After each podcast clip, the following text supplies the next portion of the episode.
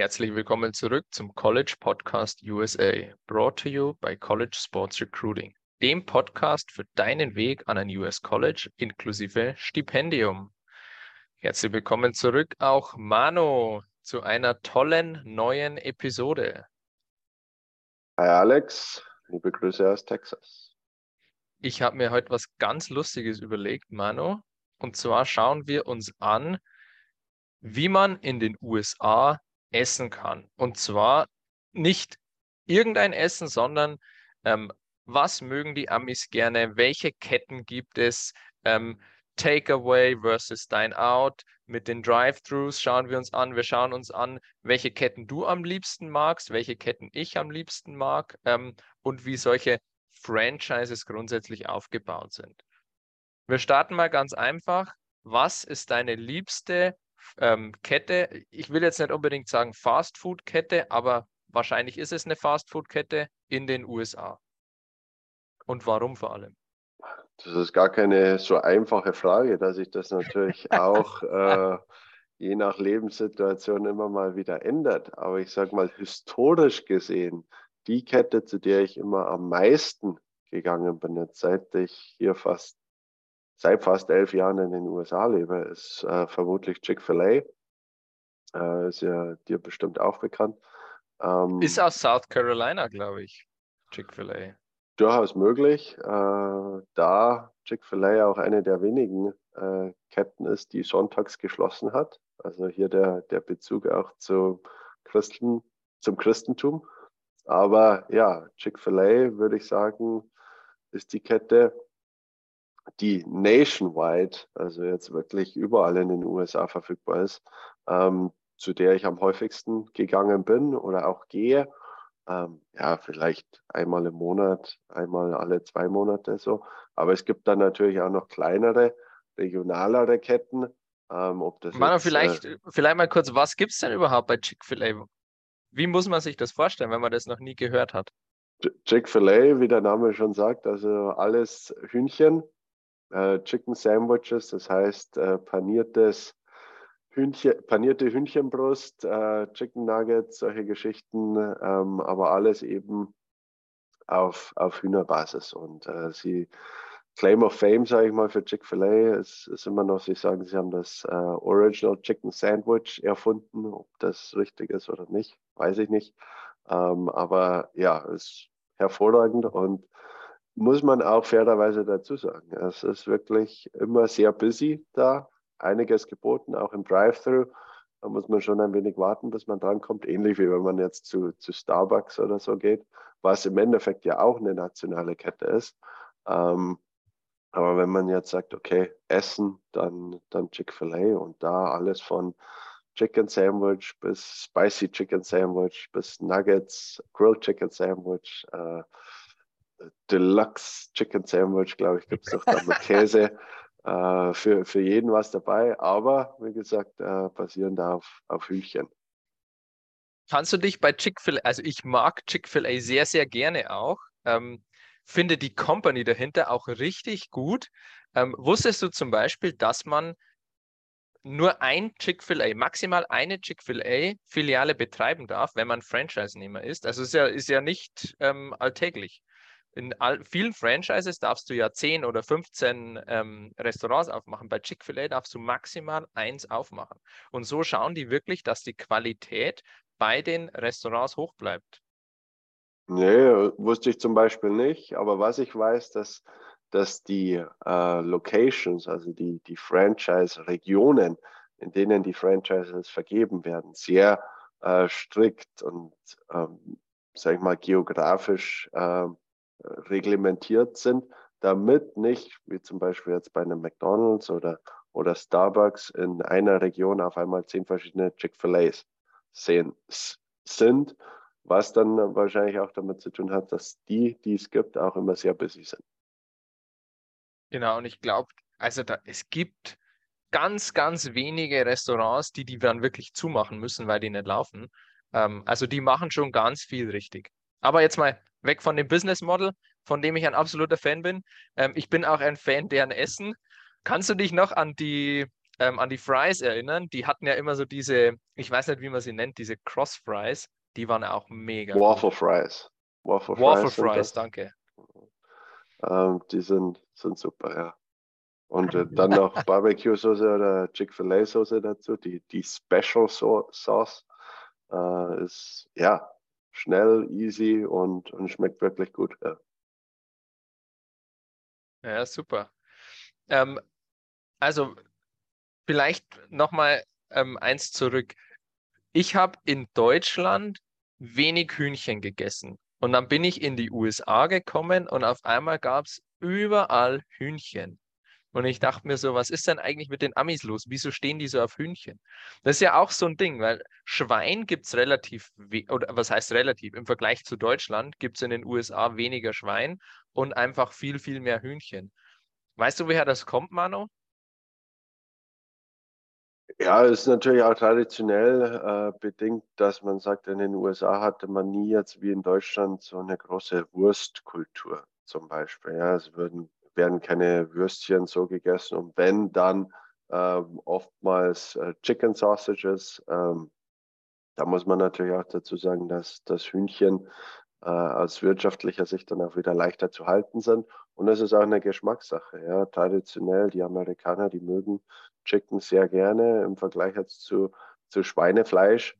Ähm, aber dann, ja, ich, ich lebe in Texas, muss man natürlich auch sagen, äh, Rindfleisch, Steaks, die Dinge äh, sind dann nochmal äh, bedeutender, jetzt auch wieder im Vergleich zu, zu Schweinefleisch, was dann auch auf den Grill kommt oder was dann auch in den, in den Würstchen teilweise verarbeitet wird, dass dann Beef Sausages gibt.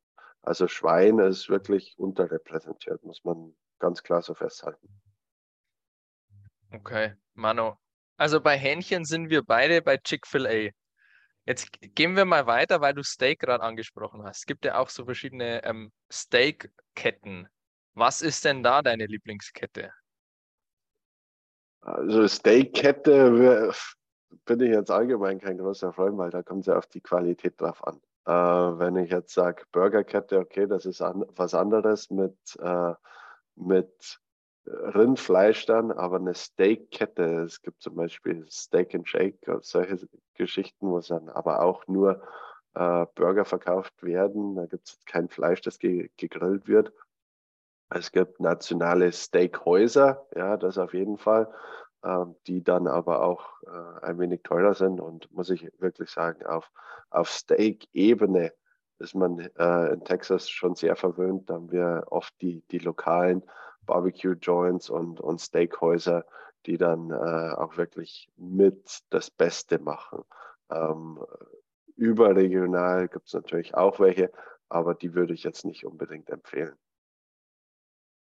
Genau, also in Deutschland hat man ja auch oft diese, diese Vorstellung, in den USA gibt es nur Ketten das ist definitiv nicht der Fall, sondern es gibt auch Familienrestaurants, es gibt auch einzelne Restaurants, die sehr, sehr gutes Essen liefern. Wie du jetzt auch sagst, mit dem Beispiel Steaks, da kommt es auf die Qualität an. Ähm, da gehen auch die Amis selber eigentlich gar nicht wirklich zu den Ketten, sondern die suchen sich natürlich auch solche einzelnen Restaurants aus, oder Manu? Ja, durchaus. Also es gibt, äh, wie gesagt, auf regionaler Ebene schon gewisses Branding, da jetzt auch äh, Restaurantfamilien oder Restaurantgruppen ähm, regional tätig sind. Aber dann hast du zum Beispiel eine Marke von Restaurants, die betreiben dann ein Seafood-Restaurant, ein Steakhouse, ein mexikanisches Restaurant, ähm, verschiedene ähm, Essenstypen, aber alle unter demselben Namen. Und da sind wirklich die Regionalen mit am stärksten. Äh, aber ich muss auch ganz ehrlich sagen, wo wir wohnen, die äh, Neighborhood Restaurants, die Mom-and-Pop-Restaurants sind durchaus äh, teilweise mehr frequentiert als wirklich die, die Ketten. Und da muss man dann auch wirklich den Unterschied machen zwischen den ländlichen Regionen oder den äh, Suburban Regions, also die, die Vorstädte, wo man dann auch viel mehr die, die Chili's, die Applebee's, diese ganzen äh, Ketten findet oder, oder australische Steakhäuser, ja, wo, wo man dann sagt, okay, das alles schön und gut und das ist ja auch qualitativ, äh, ganz in Ordnung, aber kommt dann natürlich bei weitem nicht, zumindest aus, aus meiner persönlichen Sicht, an die Restaurants an, die, die wir dann in den Innenstädten finden, die mehr ausgesucht sind. Genau, natürlich auch alles einen äh, Kostenfaktor. Die Ketten sind, glaube ich, generell günstiger als so ein High-End, ähm, als so ein High-End-Burger-Restaurant jetzt. Das auf jeden Fall. Und ich muss auch noch fairerweise dazu sagen, wir sind in Houston sehr, sehr verwöhnt mit sehr, sehr guten Restaurants. Also Houston ist vermutlich gemeinsam mit äh, New York die äh, Culinary Capital äh, der USA. Wir haben so viele Restaurants durch so viele verschiedene kulturelle Einflüsse. Man kann jeden Tag woanders zum Essen hingehen und kann in einem Jahr nicht alle Restaurants besuchen, die man eigentlich besuchen möchte. Von daher sind wir da sehr verwöhnt, äh, was du in einer ländlichen Region oder vorstädtischen Region dann vermutlich nicht hast. Okay. Manu, lass uns zu den Burgerketten gehen. Was ist deine liebste Burgerkette? Und jetzt überleg mal genau, wenn du die falsche sagst, bin ich enttäuscht. Also da muss natürlich der Texaner äh, in mir durchkommen und da gibt es eigentlich nur eine richtige Antwort, die heißt Waterburger. Ähm, da muss ich aber auch ganz ehrlich sagen, also unter uns jetzt, ich, ich hole mir keinen Burger bei einer Kette. Äh, wenn, dann gehe ich in ein Restaurant und esse da einen guten Burger.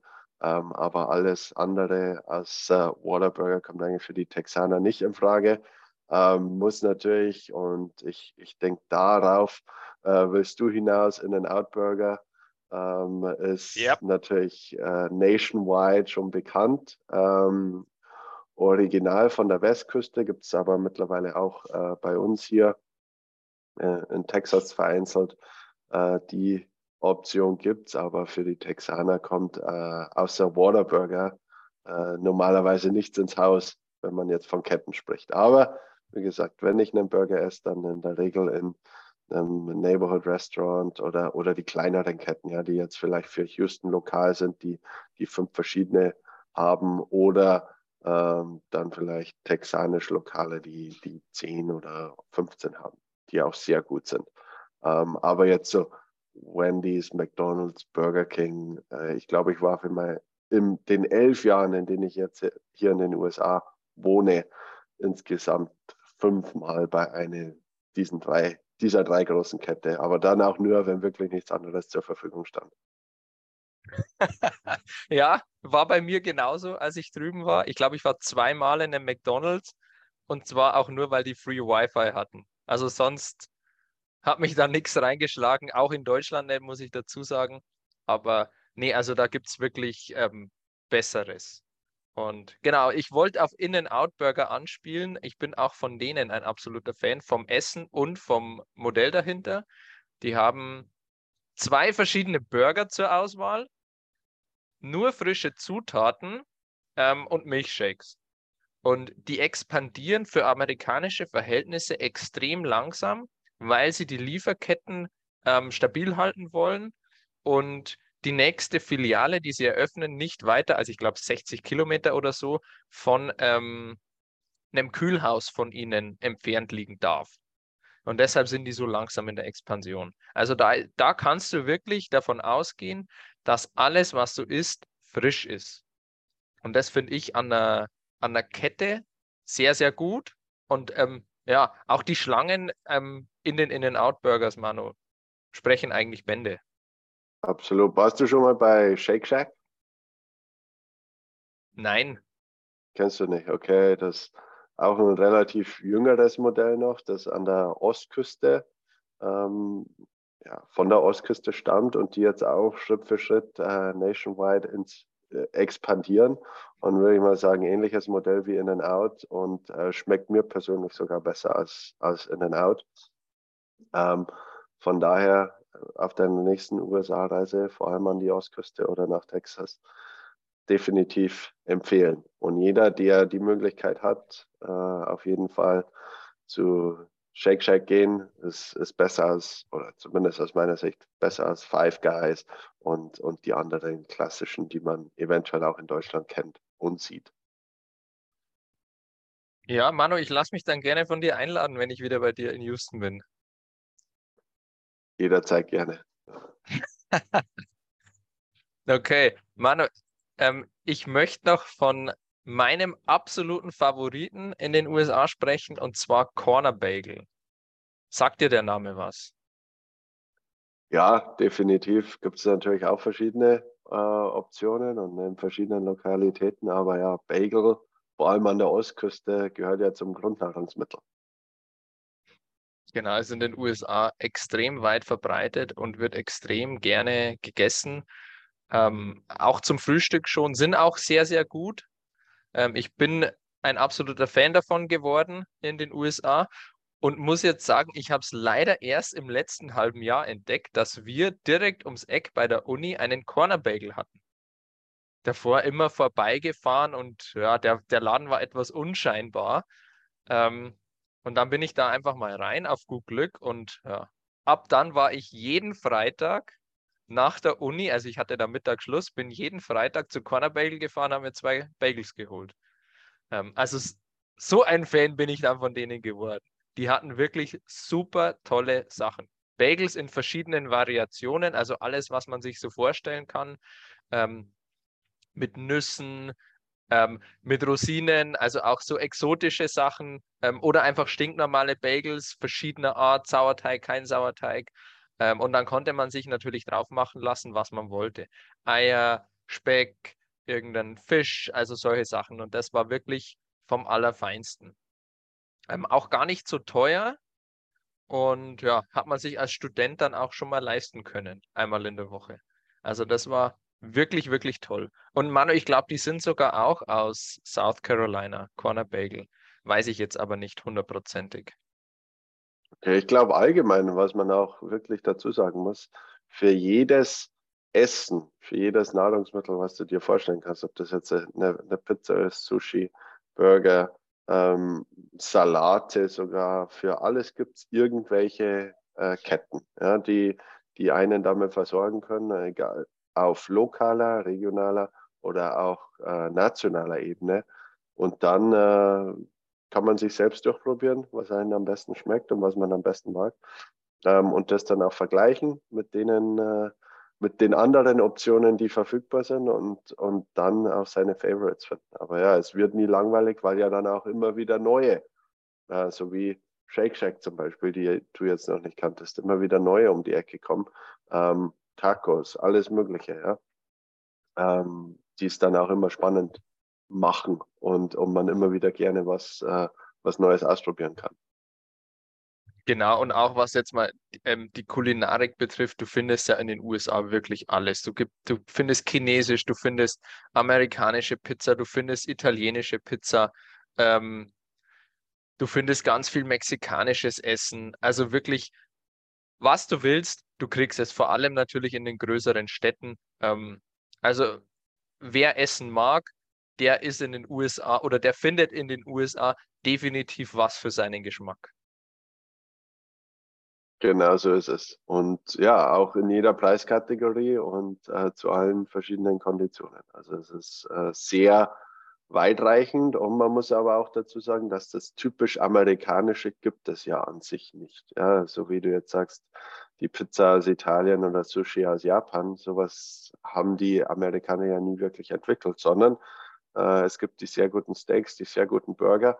Aber ob man das jetzt als typisch amerikanisch bezeichnen will, muss, kann, sei jetzt auch mal dahingestellt, weil ich habe teilweise auch schon äh, besser Italienisch gegessen hier in den USA als äh, jemals in Italien. Von daher ähm, sehr coole internationale Einflüsse und dann äh, sucht man für sich, was einem am besten schmeckt. Äh, Manu, vielleicht noch ein Stichwort. Drive-Thru gibt es ja in den USA eigentlich ja, nicht nur bei den Restaurants, sondern mittlerweile bei fast allem. Aber die Restaurants haben es bekannt gemacht. Bei uns in Deutschland kennt man es vom McDonald's, diesen Drive-Thru. In den USA hat es eigentlich jede Kette. Ähm, und es wird auch regelmäßig genutzt. Also die, die Amis sind wirklich sehr convenient, steigen nur ungern teilweise aus ihren Autos aus, vor allem in ländlicheren Gebieten. Ähm, wie macht sich das bei dir im täglichen Leben bemerkbar?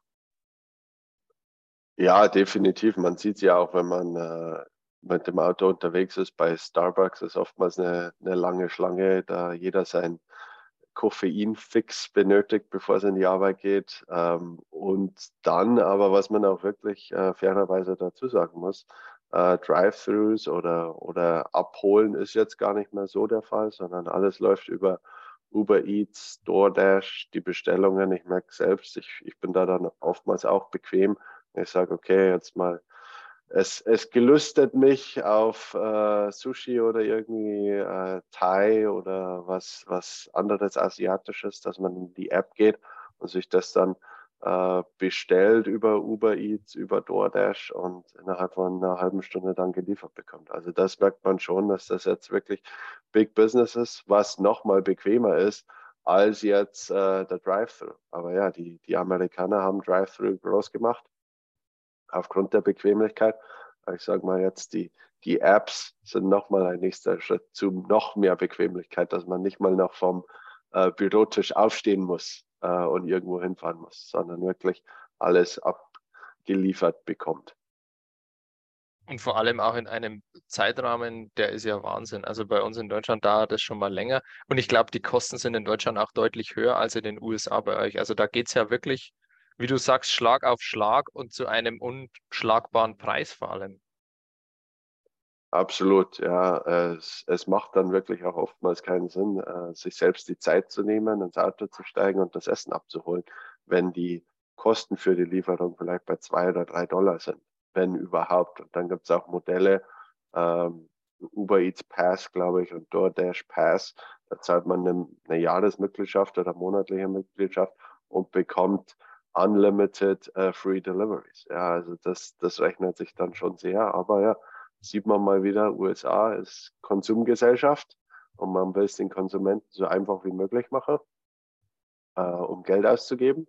Und so funktioniert das dann halt hier. Äh, was natürlich, mein Gott, ich, ich mache es vielleicht ein, zweimal die Woche äh, maximal. Aber ja, wenn man sich dadurch Zeit und bares Geld sparen kann, warum nicht? Ja, Konsumgesellschaft und aber auch Vorreiter in vielen Dingen. Ähm, weil einfach mal ausprobiert wird. Und bei uns in Deutschland wird da erstmal geblockt und nee, das kenne ich noch nicht, das probiere ich nicht aus. Die Amis sind da ganz anders. Finde ich ganz, ganz charmant und auch deshalb ähm, setzt es sich da drüben dann durch und schwappt dann zwei, drei Jahre später rüber nach Deutschland und Europa.